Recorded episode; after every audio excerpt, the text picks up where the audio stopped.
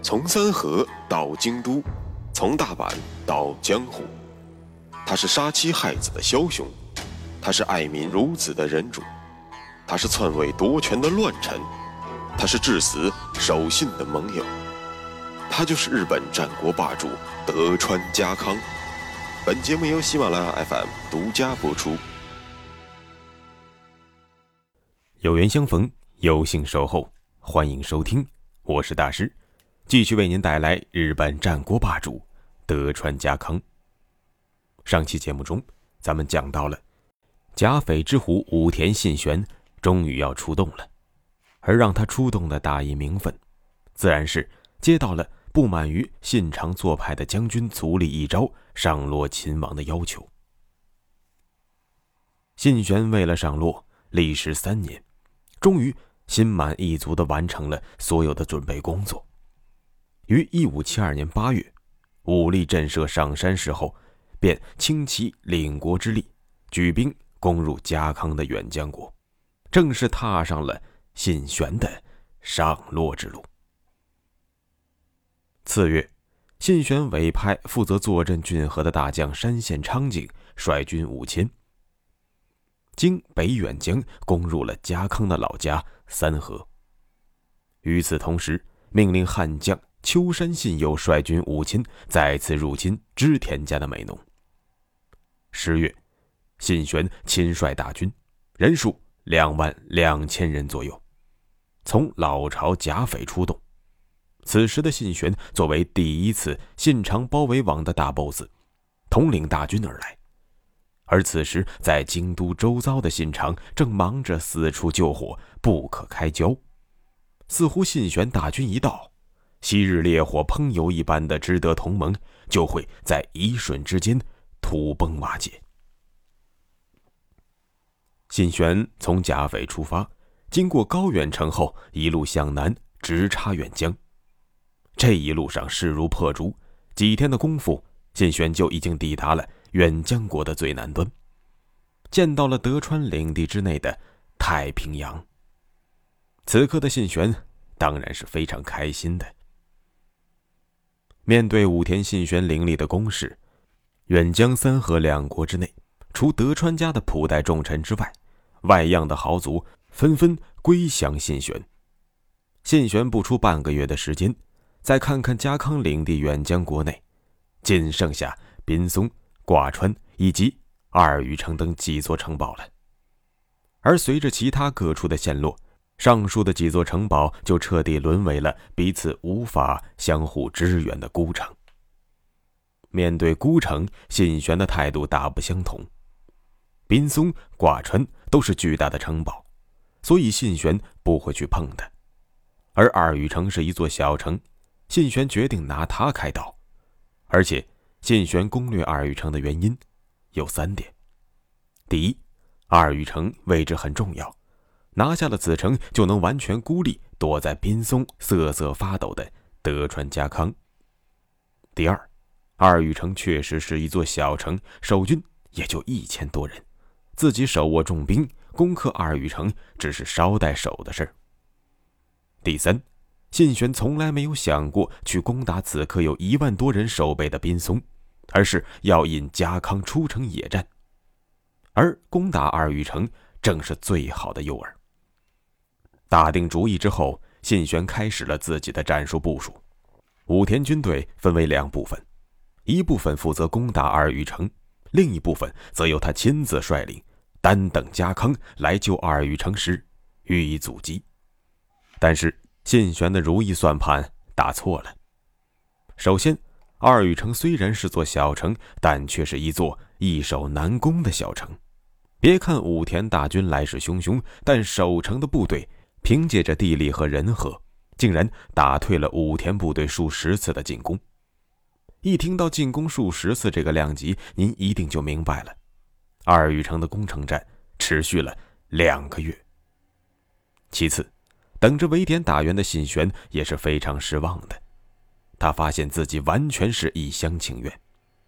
三河小子家康似乎精得很，他打定主意要做那缩头乌龟。之前武田扫荡三河远江之时，家康仅仅派出了手下最能打的本多忠胜小分队出城侦查。面对随时可能被信玄拿下的二玉城，家康只当是没看见，这让信玄也确实是无可奈何。武田部队在二玉城下啃了两个月的城墙，终于找到了二玉城的破绽，那就是城内人的饮水全靠位于城西的水之门。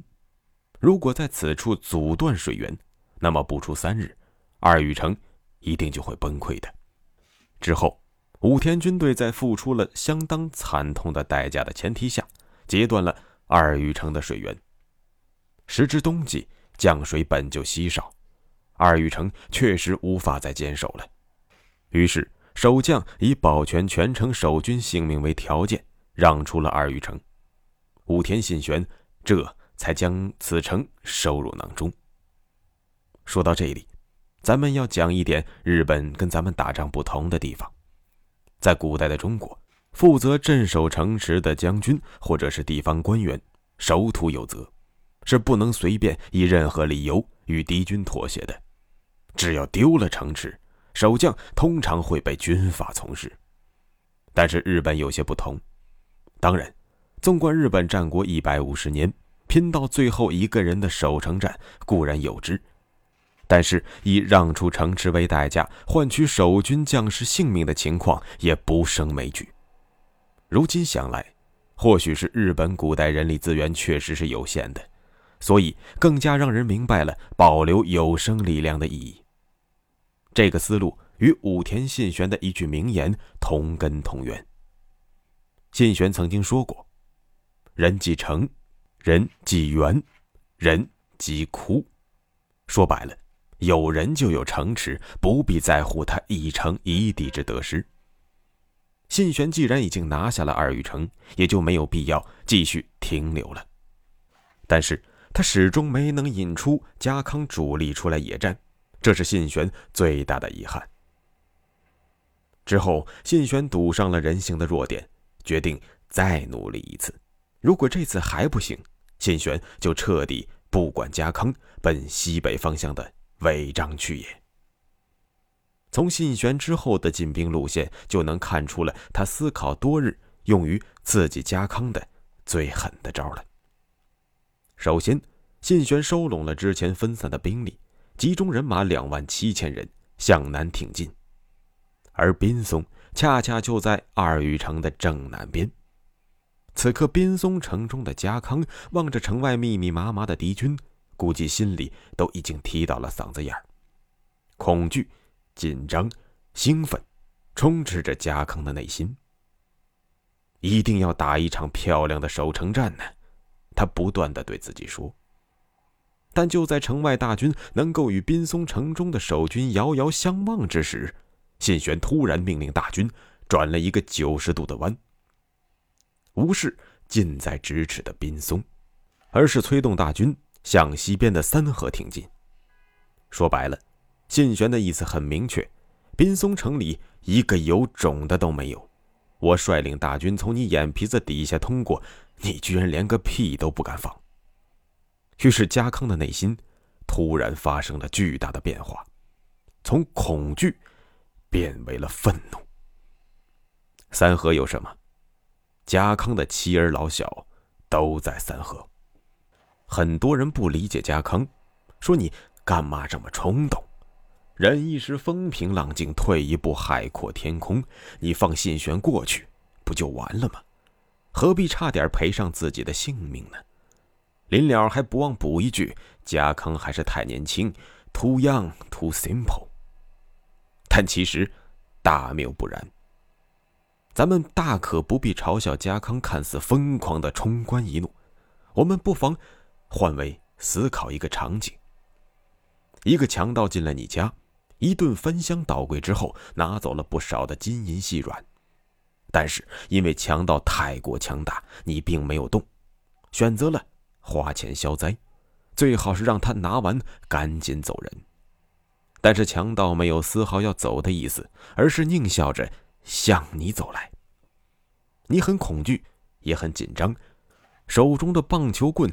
虽然抵不过强盗的手中枪，但却依然能给你带来一丝的勇气。但是他却在距离你只有三米的时候停了下来，挑衅似的白了你一眼，之后突然向你家卧室走去。卧室里是你的妻儿老小，你会怎么办呢？想想这个场景，对于家康即将做出的疯狂举动，也就不难理解了。滨松城军前会议，面对信玄的藐视，家康坐不住了。但是家康虽然有足够的理由出战，可手下的诸将却纷纷表示，面对信玄的军队是己方的三倍，万万不可出兵浪战呢。家康的滨松城中，织田信长也是派来三千人作为支援的。信长心中有数，这三千人虽然不足以支撑家康打野战，但协助家康守备滨松还是绰绰有余的。于是，信长委派了自己手下的猛将左久间信胜亲自带队赶来增援。临行时，还不忘了叮嘱信胜，一定要劝谏家康，万万不可浪战。由于本来就不是家康的家臣，只是奉命来协助守备的，没有必要为了家康的冲冠一怒而丢掉性命。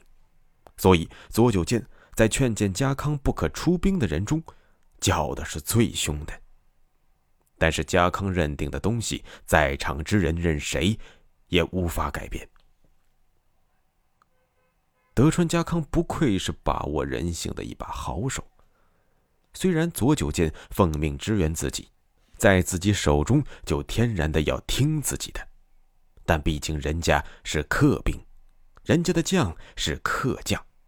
于是家康对于左久间说道：“承蒙织田殿下不弃。”委派您来助我一臂之力，本应听从织田殿下意见，可您也看到了，他信玄竟然视我三河尾张武士如无物，若还不出战，将来有何颜面再见织田殿下呢？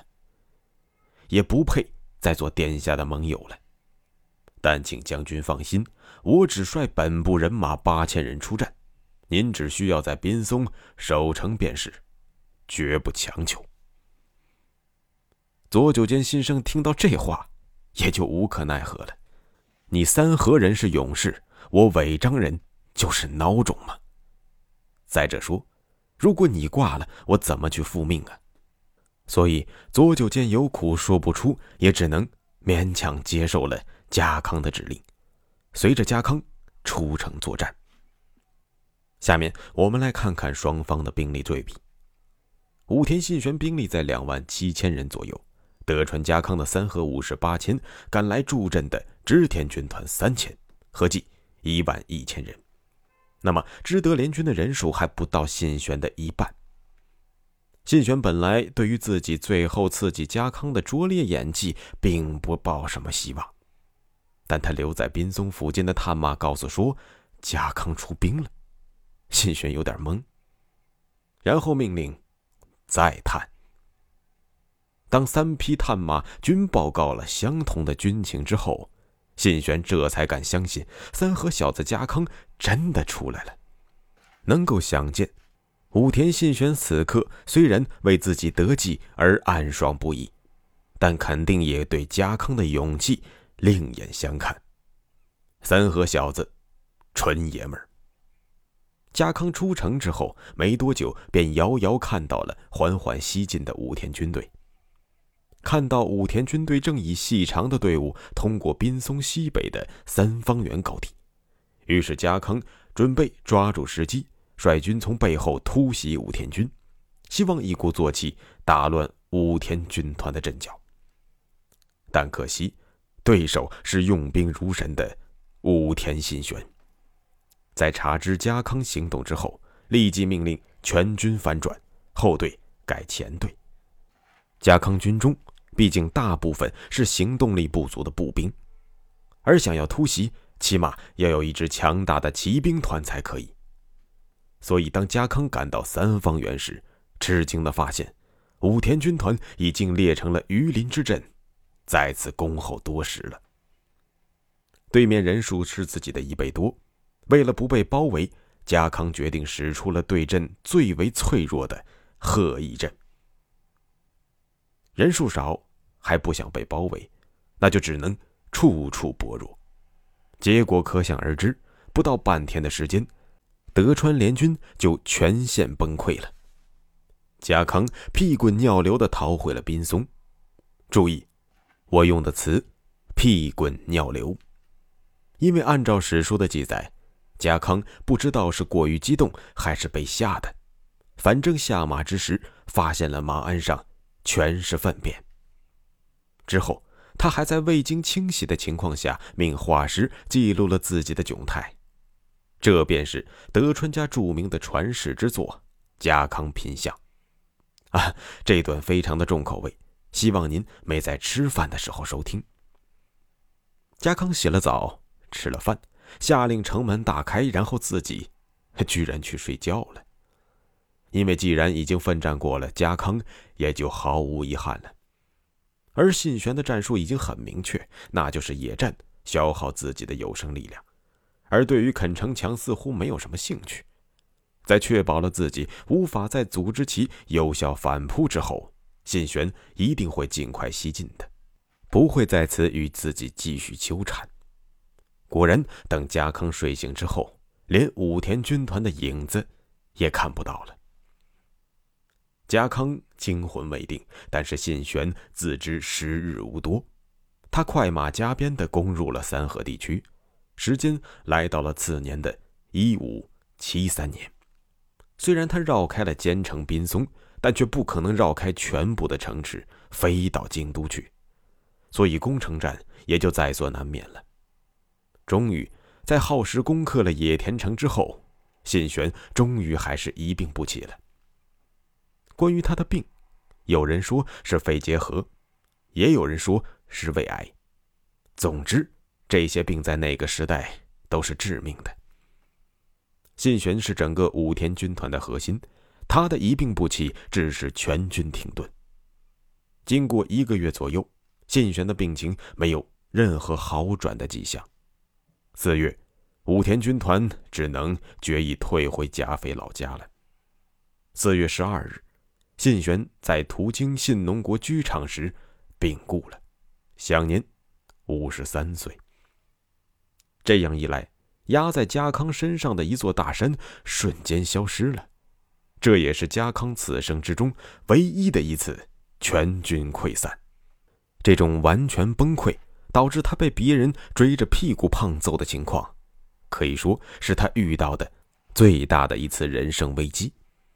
从此之后，家康虽然东征西讨，偶尔也小有败绩，但是像三方元会长这样实力悬殊、无力招架、全军溃散、差点毙命的战役，再也没有了。好了，送走了武田信玄，讲完了德川家康。咱们把目光回到京畿，在那里我们能看到忙着平乱的织田信长。下期节目咱们接着说。穿过日本战国风云，看群雄如何逐鹿天下。欢迎订阅日本战国霸主德川家康，带你揭秘他的崛起之路。